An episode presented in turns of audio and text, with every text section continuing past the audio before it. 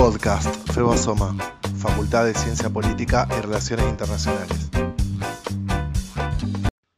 Hola a todos, bienvenidos y bienvenidas a este ciclo de entrevistas enmarcado en el 12 aniversario de la sanción de la Ley de Servicios de Comunicación Audiovisual, o mejor conocida como la Ley de Medios. vuelta de la democracia, hubo más de 70 proyectos de ley orientados a cambiar la Ley 22.285, confeccionada y promulgada durante la dictadura. Ninguno de ellos alcanzó siquiera el estado parlamentario. Después de dos décadas de trabajo alrededor de una ley de medios de la democracia, en 2004 se agruparon más de 300 organizaciones en lo que denominaron Coalición por una Radiodifusión Democrática. Allí están representados diversos organismos de derechos humanos, universidades, organizaciones sociales y cooperativas, asociaciones de radiodifusoras y radios comunitarias, abuelas y madres de Plaza de Mayo, la Central de los Trabajadores Argentinos y el Foro de Radios Comunitarias entre ellos. La coalición elaboró una lista de 21 puntos básicos por el derecho a la comunicación, que en líneas generales señala la necesidad de una ley que garantice una radiodifusión plural y diversa. Durante los primeros meses de su presidencia, Cristina Fernández tomó esos puntos como ejes para la elaboración de una nueva ley de servicios de comunicación audiovisual. En marzo de 2009, la presidenta presentó el proyecto en el Teatro Argentino de La Plata. Con ese acto se inauguró un periodo de discusión, de choque de intereses, de especulación y reflexión, que polarizaba a los distintos sectores de la sociedad como pocas veces en nuestra historia. El anteproyecto dio vuelta en 24 foros participativos de consulta pública a lo largo de todo el país. Es así como durante cinco meses se cosecharon 15.000 opiniones y se modificaron 50 artículos en función de distintos aportes. El proyecto de servicios de comunicación audiovisual desembarcó el 27 de agosto en el Congreso y pasó a debatirse en comisiones. El 16 de septiembre ingresó con modificaciones en diputados y obtuvo la media sanción por 147 votos a favor en la votación general. El 2 de octubre se dio dictamen para tratar la ley en la Cámara Alta y el 9 de octubre se llevó a cabo el debate, que duró cerca de 20 horas. En la madrugada del 10 de octubre, la votación dio como resultado 44 senadores a favor y 24 en contra.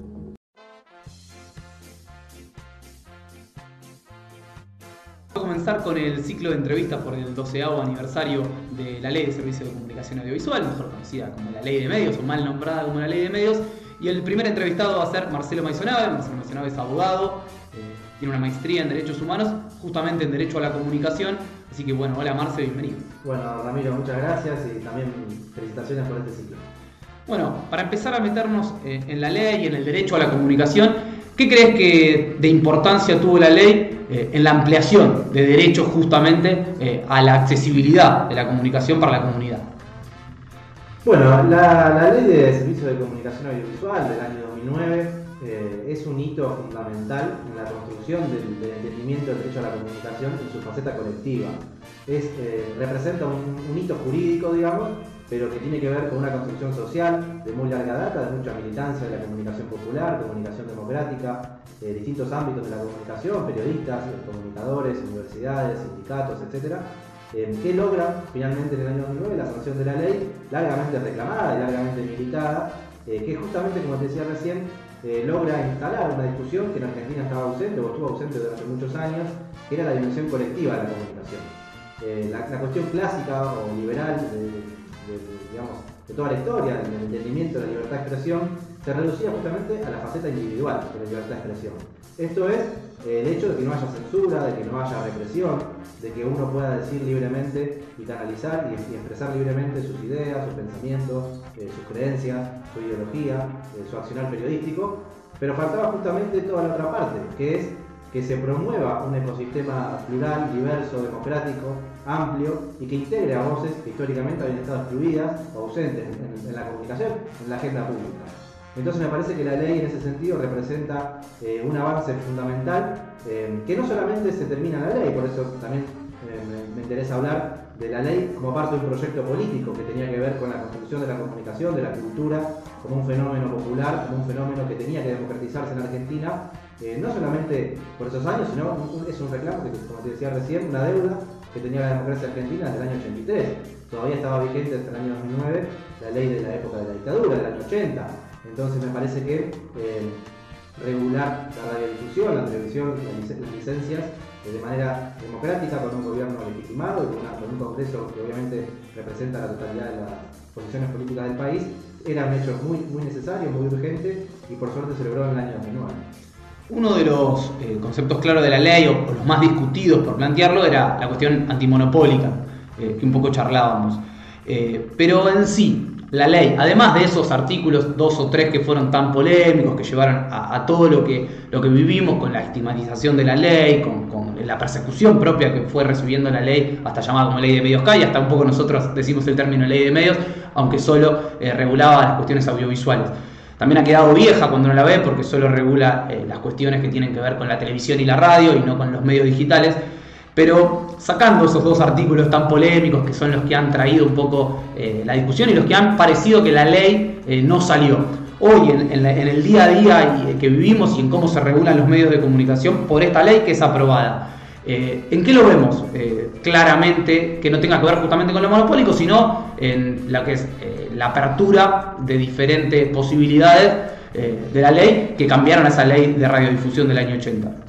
Bueno, primero una cuestión que también me parece importante marcar, eh, el hecho de que la ley sea vieja o no sea vieja. Eso me parece también para reflexionar. Eh, de mi parte, eh, obviamente, si uno analiza todo el fenómeno de la comunicación reducido a una, única ley, obviamente que una ley va a quedarse corta o vieja de manera inmediata por la evolución que tiene la tecnología de la comunicación. Ahora, si analizamos una ley dentro de un contexto, no solamente jurídico, sino social, distintas normativas, distintas prácticas, Obviamente que la ley hay que, hay que complementarla, digamos. Por eso en esos años, te decía recién, no fue solamente la ley de servicios de comunicación, también teníamos lo que fue la ley argentina digital, con la creación de las TIC en su momento, todo el, proceso de, construcción de la, SAT y toda la tecnología satelital para las comunicaciones, el apoyo al cine nacional, a la cultura nacional, el fútbol para todos mismos, es decir, el conectar igualdad, obviamente también una política de comunicación, todo un conglomerado de políticas públicas que tenían un proyecto político, que, o que estaban basadas en un proyecto político de democratizar el acceso a la comunicación y a las tecnologías de la comunicación. Entonces me parece que analizar solamente la ley como si fuese vieja o no, vieja, en todo caso todas las leyes van a quedar viejas eh, siempre porque el derecho siempre, viene un paso atrás del fenómeno social. Entonces en ese sentido, obviamente la convergencia tecnológica, que, es un producto de los últimos si se quiere, bueno, no sé, es difícil poner siempre los límites, pero bueno, se habla de convergencia en los últimos 10, 15 años, ya se hablaba de convergencia en la época de la ley, eh, pero bueno, sobre todo se reforzó en los últimos años, si, vamos al caso, por el año 2009 recién empezaba el fenómeno de las redes sociales, estaban todavía en una posición incipiente, obviamente 2021 el, espectro tecnológico y el uso de las tecnologías de la comunicación es muy diferente del año 2009, pero no tenemos que siempre reducir a una ley a, el a la regulación de todo el fenómeno de la comunicación. Eso por ese lado. Pero si, tenemos que describir cuáles eran los, tres objetivos o los tres grandes eh, marcos donde se, presentaba la ley y donde tenemos que evaluar en todo caso, hacer un balance de dónde, tuvo más éxito y dónde tuvo menos, eh, yo lo dividiría en tres campos. Uno, el que hablamos recién, el de la cuestión antimonopólica, la desconcentración de un mapa de medios en Argentina extremadamente concentrado, de, los más concentrados de América Latina, e incluso podríamos decir del mundo, eh, que la ley intentó eh, justamente reducir o combatir o limitar esa concentración eh, empresarial, digamos, en pocas manos de la totalidad o de la gran parte de los medios de comunicación. O sea, había, y hay todavía hoy, un, mercado de medios muy concentrado, prácticamente monopólico en algunos casos, u oligopólico en otros casos. Ese era uno de los objetivos, o sea, reducir esa concentración. Otro gran objetivo era fortalecer los medios públicos, los medios estatales, la producción del, Estado en lo que es materia de comunicación y cultura, eh, con eh, justamente el desarrollo, el impulso a, muchos eh, medios públicos y además a la creación de nuevas herramientas, como la Defensoría del Público, por ejemplo, o como los consejos asesores en, materia de, medios de comunicación, con representaciones plurales, con representaciones de pueblos indígenas, con representaciones de espacios religiosos, digamos, se intentó construir por primera vez en Argentina, porque no se había hecho hasta el momento, una conducción del sistema de medios plural, democrática, con participación ciudadana, es decir, con un controlador permanente de las asociaciones civiles, eh, con, la Defensoría del Público, con una cuestión de, educación en la comunicación, para justamente modificar las prácticas que, se reproducen permanentemente en los medios, sexistas, racistas, eh, discriminatorias, eh, mercantilistas, bueno, toda una serie de prácticas que obviamente se contradicen con todo el paradigma de derechos humanos. Por eso también, ahora vamos al tercer objetivo, pero la ley se enmarca también en un proceso de construcción de derechos humanos a nivel internacional, a nivel interamericano,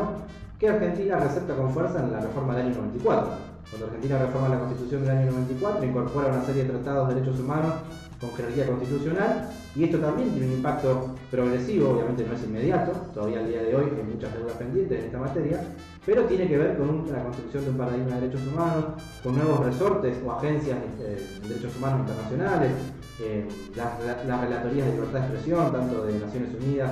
como de la, de la, Comisión Interamericana de Derechos Humanos, es decir, una serie de construcciones de estándares de derechos humanos que con el paso del tiempo se van consolidando. La ley se enmarca claramente en esos paradigmas. De hecho, fue una de las leyes más elogiadas, tanto de Naciones Unidas como de la, Comisión Interamericana de Derechos Humanos, en materia de comunicación. Y el tercer objetivo, para no irme tanto, era justamente lo que decías recién, de darle fuerza, darle legitimidad, tanto social como legal, a los medios sin fines de lucro, a los medios que están a cargo de, asociaciones civiles, vecinales, eh, sindicatos, eh, universidades, eh, bueno, distintos espacios de la sociedad civil que a partir de la ley, formalmente, porque si bien ya tenían algún acceso a través de algunas reformas parciales que se habían hecho a la ley anterior, finalmente con la ley de medios se les da un lugar eh, que no tenían, se, produce un hecho histórico en ese sentido sí, dándoles una posibilidad de acceder a licencias de radio y televisión como nunca la habían tenido. Y también se les da, como te decía recién, asiento en todo el conglomerado de la conducción de la comunicación, no solamente lo que era el AFCA, eh, hoy en la COM, sino también en los consejos eh, paralelos o en la misma participación en la Defensoría. Teniendo en cuenta este último punto que tocas, eh, ¿qué pensás vos, y, saliendo de la ley en sí, sino en general y en, la sociedad? Porque uno a veces habla de pluralidad de voces y igual, aunque los medios comunitarios o los medios sin fines de lucro le podríamos poner, o, medios que no tienen la lógica empresarial para explotarse, eh, les cuesta competir con cualquiera de los medios que sí tiene esa lógica y que además eh, tiene una lógica de pauta y, propia de, la lógica del Estado y de la política que, que llevan un desarrollo que le cuesta eh, llevar la comunicación o lo que es la pluralidad justamente a todos los medios. Ahora, sacando eso, para las organizaciones sociales, para las universidades, para los eh, pueblos originarios. Eh, ¿Qué importancia crees que tiene la ley y que tiene eh, en el desarrollo de la comunicación en toda la comunidad? Y acá está la ley o no esté la ley, sino en sí, en la comunicación, en la comunidad como derecho humano. tiene, ¿Qué importancia tienen para vos las asociaciones civiles, las universidades, todo este tipo de, instituciones que no tienen que ver con la lógica empresarial de la comunicación y, qué pueden sumarle o aportarle a, la comunidad en general desde la comunidad?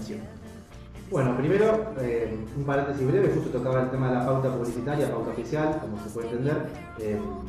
hacía referencia a la privada también, pero bueno, en cuanto a la pauta oficial, eh, la ley hace una mínima mención, solamente con algunos criterios de, designación de esa, pauta, y sigue siendo al día de hoy un, reclamo muy importante por este sector de, la comunicación popular o, sin fines de lucro.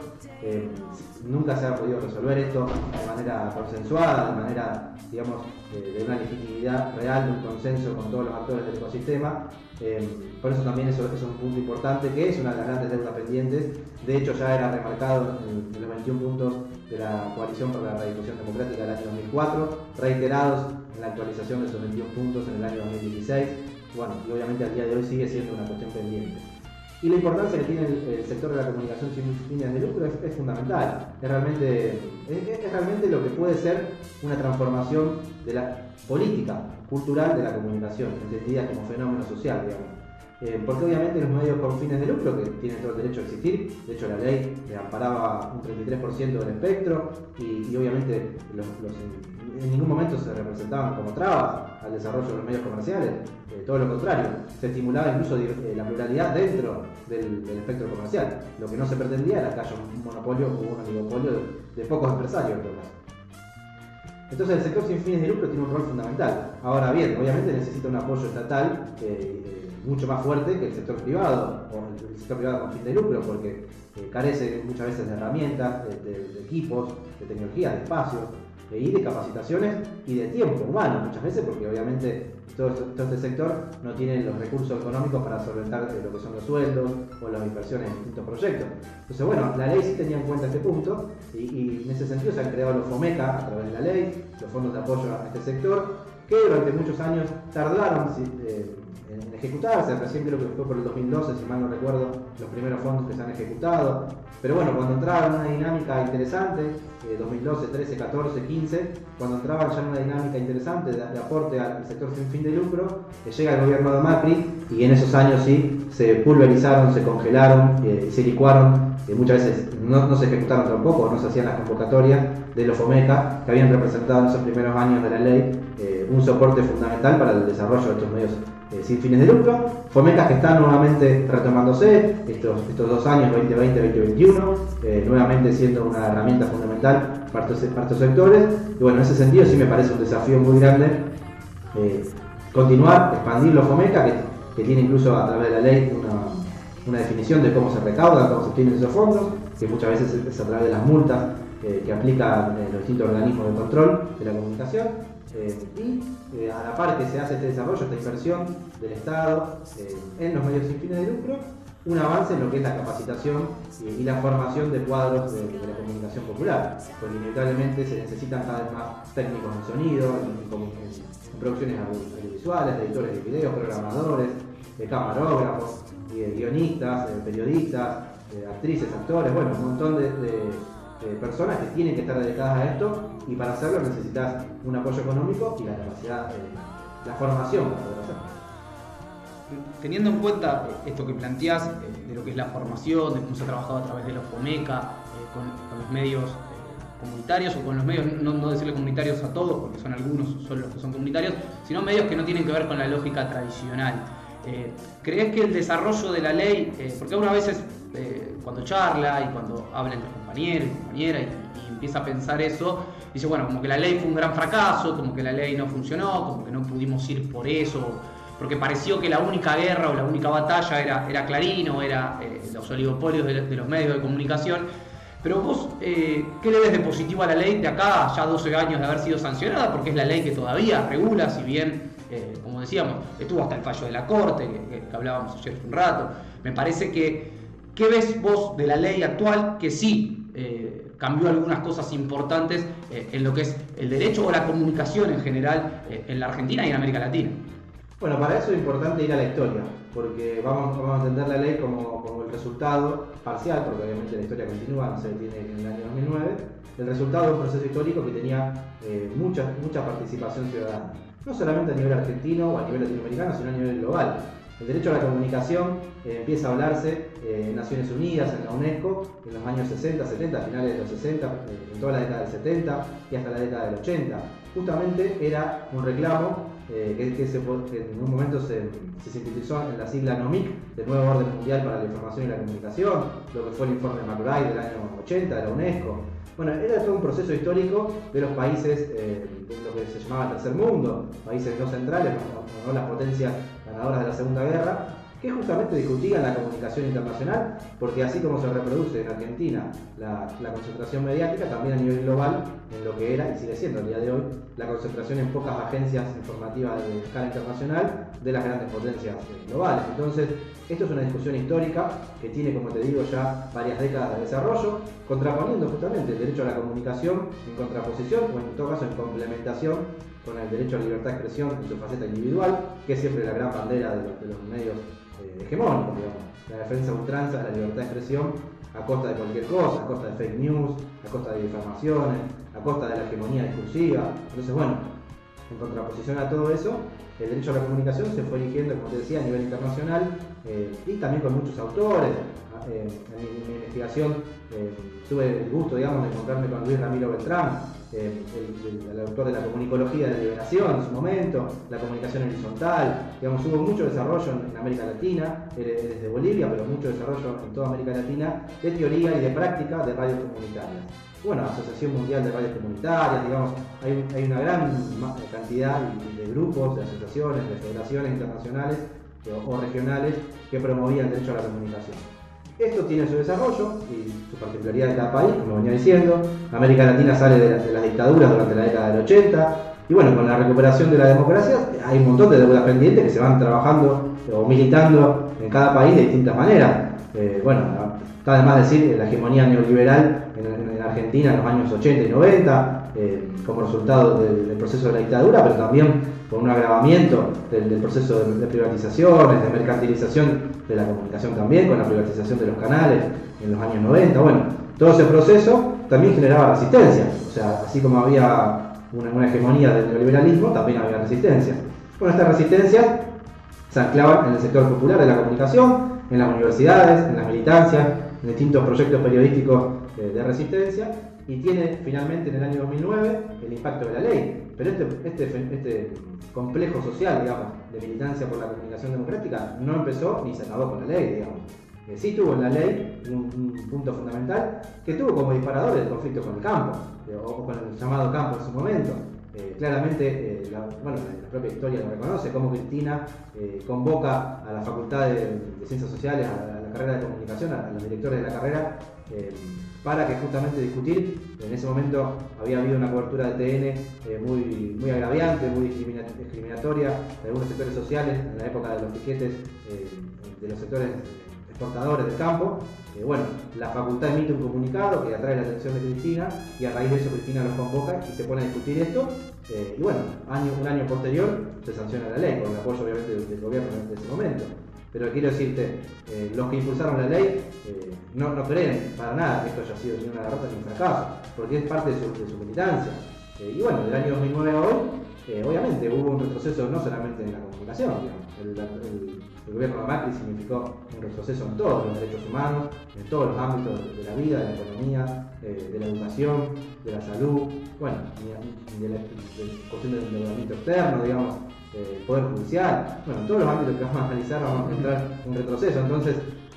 eh, achacar o, considerar que fue una derrota únicamente la derrota de la comunicación y me parece que es un poco es un poco injusto y un poco no ver la historia y no entender la historia como una dinámica. Obviamente eh, eh, todos los triunfos son parciales y las derrotas también. Y bueno, el día de hoy el legado es, muy importante porque puso, me parece, en agenda no solamente la ley, sino todo, todo ese complejo que decía antes, entender la ley dentro de un contexto, no solamente, no, de manera aislada. Creo que hoy el argentino, la argentina, reconoce que hay un conflicto en la comunicación.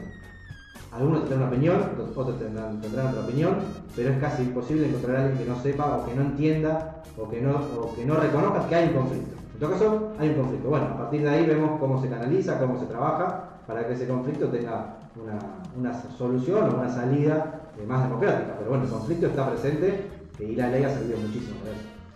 Fabián Misiré, que es ex decano de la Facultad de Ciencia Política y Relaciones Internacionales, es comunicador social, estudia comunicación social obviamente, y ex eh, vicerrector de la universidad, eh, siempre dice, una de las cosas que dice, que es la ley más discutida de la historia argentina. Eh, él dice que es una ley que, y que por eso también hay que defenderla y que no es solo una derrota, no haber podido con los artículos antimonopólicos, pero sí en sí la ley, toda la discusión y todos los actores de la comunicación de la Argentina y de no solo la Argentina, sino de casi toda América Latina hayan participado, le da un valor importante a la ley. Teniendo en cuenta eso, eh, ¿qué pensás vos eh, que sería pensando ya en el futuro? Eh, ¿Cómo deberíamos empezar a abordar la comunicación? Intentar trabajar sobre esta ley, empezar a trabajar leyes distintas que sumen a esta ley, como vos hablabas de lo que fue Conectar Igualdad, si bien no fueron programas sino leyes, cuestiones que le van sumando a lo que es el derecho a la comunicación integral y no solo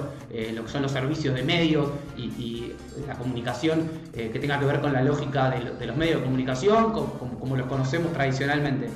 ¿Qué crees que debería trabajarse? Trabajarse eh, sobre la ley que existe, eh, intentar apuntar sobre esos eh, artículos y sobre la, propia constitucionalidad que se le dio a la, ley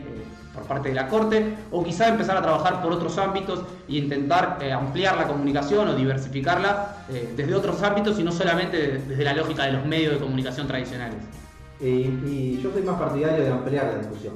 porque si vamos a reducirnos solamente a recuperar una ley de la cual ya han pasado 12 años, eh, me parece que vamos a estar enfocados en una, eh, o enfrascados en una discusión que no nos va a llevar al destino que, queremos. Pero bueno, antes de eso, lo, primero que hay que hacer es entender la importancia de la comunicación. O sea, si no se entiende la importancia eh, crucial que tiene la comunicación en la conformación de la, subjetividad de la sociedad actual, cualquier cosa que hagamos, ley, norma, programa, va a ser un parche que no va a alcanzar un resultado exitoso. Y me parece que en ese sentido sí eh, veo una, carencia, si se quiere, en la, discusión actual, eh, que no se le da la real dimensión a la comunicación eh, como derecho humano y como la, problemática que necesita un abordaje integral. Me parece que en ese sentido sí hacen falta más políticas públicas, pero esas políticas públicas tienen que surgir de, la discusión, de la discusión política, involucrando nuevamente a todos los sectores que habían trabajado por la ley, que quizás en muchos casos se, han tenido que replegar, han sufrido las consecuencias del macrismo, obviamente como, es el sector más débil de, la economía de la comunicación, son los que más han sufrido, eh, y, obviamente habrá que apoyar una reconstrucción en una primera etapa, que entiendo que es lo que se está haciendo, pero una segunda etapa me parece que sí, es importante poner en un lugar eh, de mucha más importancia la discusión de la comunicación. Y también de la cultura, porque van de la mano. En ese sentido sí me parece que es una, una, deuda pendiente eh, desde el escaso tiempo que lleva este nuevo gobierno, digamos, y este nuevo ciclo político que se abrió eh, desde el año finales del 19, digamos. Obviamente atravesado por la pandemia también, ¿no? imposible no nombrarla. Pero parece que, bueno, si le damos la importancia a la comunicación que se merece, a partir de ahí vamos a poder trabajar con más seriedad. Y ahí sí, me parece que hay que abordar eh, lo que te decía antes, algunas cosas que hemos hablado. En primer lugar, un gran, eh, grandes programas de apoyo o de formación a los jóvenes en, el manejo de las tecnologías de la comunicación. Y muchas veces no hacen falta ni leyes para todo esto. Simplemente hace falta decisión política, eh, inversión, o sea, presupuesto y, bueno, ejecutividad, más eficacia en los programas. Un programa que puede tener un plazo de corto de seis meses, un año, de mediano plazo, tres años, cinco años, diez años pero bueno, esto tiene que ver con la construcción de la soberanía en comunicaciones que se había iniciado eh, en el ciclo político del kirchnerismo, pero bueno, quedó trunco, quedó, quedó interrumpido y que es necesario relanzar. En ese sentido sí me parece que si se le da la importancia real a la, comunicación, a la, capacitación en nuevas tecnologías, necesitamos programadores, necesitamos lo que decía antes, eh, comunicadores, diseñadores, eh, bueno, tecnólogos de todo tipo. Parece que cuanto mayor masa humana, digamos, trabajando en estos ámbitos tengamos, que además tiene salida laboral. O sea, no estamos formando gente para que tenga oficios o profesiones que no van a tener salida laboral, sino todo lo contrario. Son las profesiones del presente, ni siquiera ya del futuro. Entonces me parece que una puntapié inicial ahí es la educación, la formación en estos ámbitos. El tema de la desconcentración mediática sigue siendo una cuestión importantísima, parece eh, también fundamental, pero bueno, hay que analizarla ya en este contexto donde las redes sociales, eh, una página, un bloguero, un simple, una simple persona en, su casa haciendo, un podcast o un video en YouTube está teniendo un impacto que no tenía el año 2009. Eh, y por eso digo que es tan importante la formación de nuevos cuadros, porque en la medida que haya gente capacitada para hacer eso, van a ir surgiendo naturalmente en distintos lugares del país estas personas con capacidad de hacerlo con las herramientas que se les puedan brindar. Eh, y bueno, después la gran discusión que, está presente en todo el mundo, que es la regulación de las plataformas. Eh, que bueno, eso también es un, tema que recién se está empezando a discutir en todo el mundo, pero que bueno, que hay ya algunas, algunas situaciones eh, resueltas, empezando a resolver, por ejemplo, en Europa, donde se le está empezando a cobrar un, impuesto, digamos, un tributo a las plataformas como Netflix, Facebook o Google. bueno, ahí también hay todo, un desarrollo que hacer, pero bueno, esto se va a poder lograr en la medida que uno tenga soberanía. Si uno no tiene herramientas para complementar eh, a, los, grandes monopolios, tanto internacionales nacionales de la comunicación, va a ser muy difícil que tengamos la fuerza política para imponer eh, una discusión de otro tipo. Por eso digo, una primera etapa eh, de apoyo, en, simultáneo ya lanzar una etapa dándole la importancia que se merece de formación de cuadros, de generación y de apoyo a nuevos emprendimientos de la comunicación democrática. Y bueno, en un segundo plazo sí se podrá ir, o una tercera etapa en realidad, ya se podrá ir a una nueva discusión por una desconcentración que se repite en Internet, la, concentración que vemos en los medios tradicionales se repite en Internet también, y, como te decía recién, la, autorregulación de las plataformas es una problemática eh, muy grave, eh, muy, muy importante también atender en materia de derechos humanos, discurso de odio, fake news. Eh, bueno, vimos las intervenciones lo que fue Cambridge Analytica en las elecciones, tanto de, algunas elecciones europeas como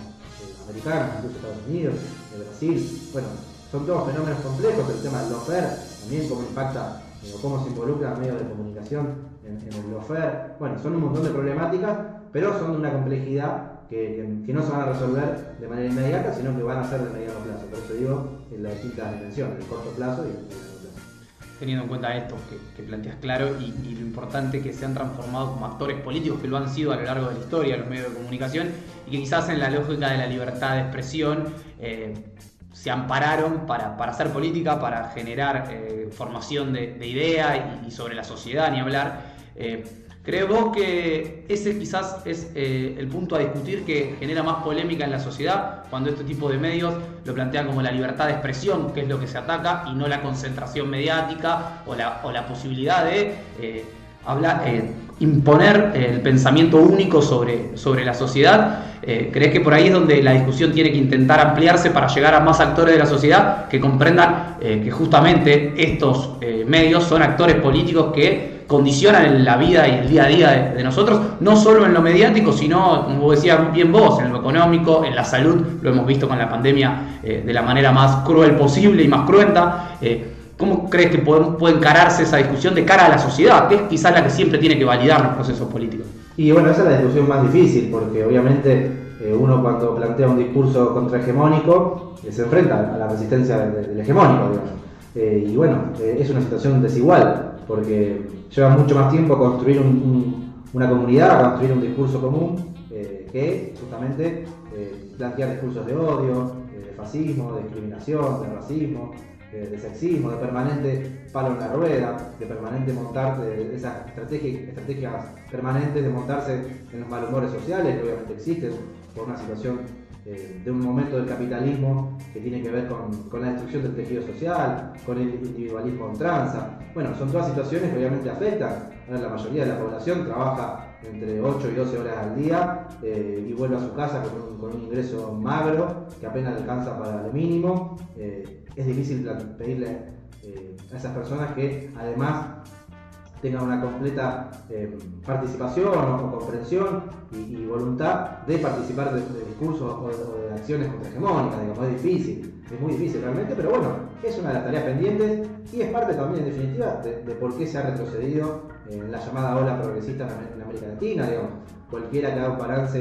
eh, de lo que pasó en Bolivia, Venezuela, Brasil, en Ecuador, en Argentina, va a tener ese balance, digamos que, faltó quizás construcción cultural, construcción de subjetividad, para justamente afianzar las bases de, un proyecto diferente. Pero bueno, esta es la historia, la historia de América Latina, eh, por eso tampoco hay que, hay que nunca echarse para atrás. Eh, América Argentina tiene, tiene un siglo XX plagado de, golpes de Estado, de dictadura, eh, de, procesos totalmente discriminatorios. La mujer hasta, hasta finales de la década del 60 no podía ser titular de sus bienes, digamos estamos hablando de la vuelta de la esquina, recién este año se ha sancionado el aborto, o sea, hay un montón de situaciones eh, que, bueno, nos gusten o no nos gusten, se dan así, digamos, son, son lentos los avances, eh, pero bueno, si uno, si uno ve, como decía recién, lo que fue la ley de medios en su momento, realmente es, un, es un, lugar donde sentarse muy diferente a, antes del año 2009. Hoy tenemos eh, el fallo de la Corte, tenemos toda la discusión que se dio, tenemos un montón de gente que hasta el año 2009 no entendía esta problemática y hoy sí la entiende, hoy sí participa, hoy sí quiere comunicar. Las redes sociales también fomentan esto, todos queremos comunicar, todos queremos opinar, participar. Bueno, hay que intentar eso, darle un cauce, darle un sentido eh, obviamente sin limitar a nadie, sin, sin generar ningún tipo de, restricción para nada, pero sí darle, un sentido político para que tenga un impacto en la calidad de vida de la población, si no eh, va a quedar meramente en una cuestión individual, eh, ¿cómo nos, promueve el, fenómeno neoliberal? Para ir cerrando, Marce, consultarte y, que nos cuentes un poco qué es y, que les cuentes a, quien esté escuchando cómo se puede sumar a esto para, para empezar a elaborarlo. ¿Qué es el CDCOM, el Centro de Estudios de Derecho a la Comunicación? Bueno, el CDCOM, eh, justamente eso, el Centro de Estudios en Derecho a la Comunicación, es un espacio que formamos eh, el año pasado en, Facultad de Derecho de la Universidad Nacional de Rosario, eh, con también participación de estudiantes, graduados y docentes de la carrera de comunicación, de la Facultad de Ciencia Política, bueno, y otros estudiantes y graduados, como decía recién, de distintas facultades de la universidad, y también gente que, que participa en sindicatos o que son periodistas también en nuestra ciudad. Eh, la verdad que es una gran alegría haberlo formado el año pasado, eh, en plena pandemia, eh, bueno, con virtualidad por medio. bueno, ahora sí, ya con algunas posibilidades de, actividades presenciales. Es un grupo de investigación y de, participación, de acción, de activismo, digamos, por la comunicación y por el derecho a la comunicación. Así que bueno, invitamos a cualquiera que esté interesado en estos temas, que esté atravesado por estas problemáticas, por estas reflexiones, en definitiva, eh, no nadie tiene acá la verdad revelada, mucho menos. Estamos construyendo justamente eh, posiciones, así que el CDCOM es un espacio abierto. Eh, tenemos nuestras redes sociales, tanto en Facebook, Instagram eh, como en Twitter o se contactan con nosotros a través de cualquier medio, nos encuentran en las facultades que mencioné, eh, se pueden sumar a participar, a, estudiar, a aprender con nosotros y a proponer eh, actividades que justamente impulsen lo que es la, comunicación de una visión democrática de derechos humanos. Y si me permitís, un concepto como para agregar, porque la verdad que cuando lo leí en su momento me pareció muy, una síntesis muy interesante de qué estamos enfrentando. Eh, yo en este caso cito a, los investigadores del CONICET, Biagini y Fernández Peyot, eh, que seguramente los conozcan, muchos los conocerán, que, construyen el concepto del neoliberalismo, eh, a diferencia del neoliberalismo. Y lo que dicen es lo siguiente, el neoliberalismo es un trastorno psicopolítico que se fundamenta en tres, en tres dimensiones, en tres, en tres categorías. En primer lugar, un fuerte discurso que facilita o promueve posiciones ideológicas egoístas, que impregnan a los derechos humanos una concepción posesiva. En segundo lugar, un neodarwinismo que torna imposible la construcción de comunidades e incluso amenaza la existencia del individuo, del individuo, en tanto se basa en un liberalismo de mercado que olvida al otro y a uno mismo. Y en tercer lugar, un disciplinamiento psicosocial que busca mercantilizar las relaciones sociales para despolitizar a los individuos y de este modo entorpecer las potencialidades de los proyectos de liberación. Me parece que esta idea del neoliberalismo, si la analizamos con, estas tres categorías que nos brindan los, investigadores, tiene que ver con el fenómeno que estamos enfrentando. Y tiene que ver obviamente con las dificultades, porque si tenemos enfrente un, enemigo que construye, que tiene poder, que tiene unas redes internacionales muy poderosas, que construye cultura y que intenta justamente debilitar nuestras, relaciones, despolitizar, despolitizar, todos estamos en buena medida despolitizados también, bueno, tenemos que entonces a partir de una contraposición a estos, estos paradigmas, construir una comunicación, una cultura eh, de derechos humanos eh, y bueno, justamente para tener una, sociedad más, más social, solidaria, más social, más vivible, digamos, en definitiva, que vamos a vivir en paz. Muchas gracias, Marcel. Bueno, gracias a vos. La verdad que muchas gracias.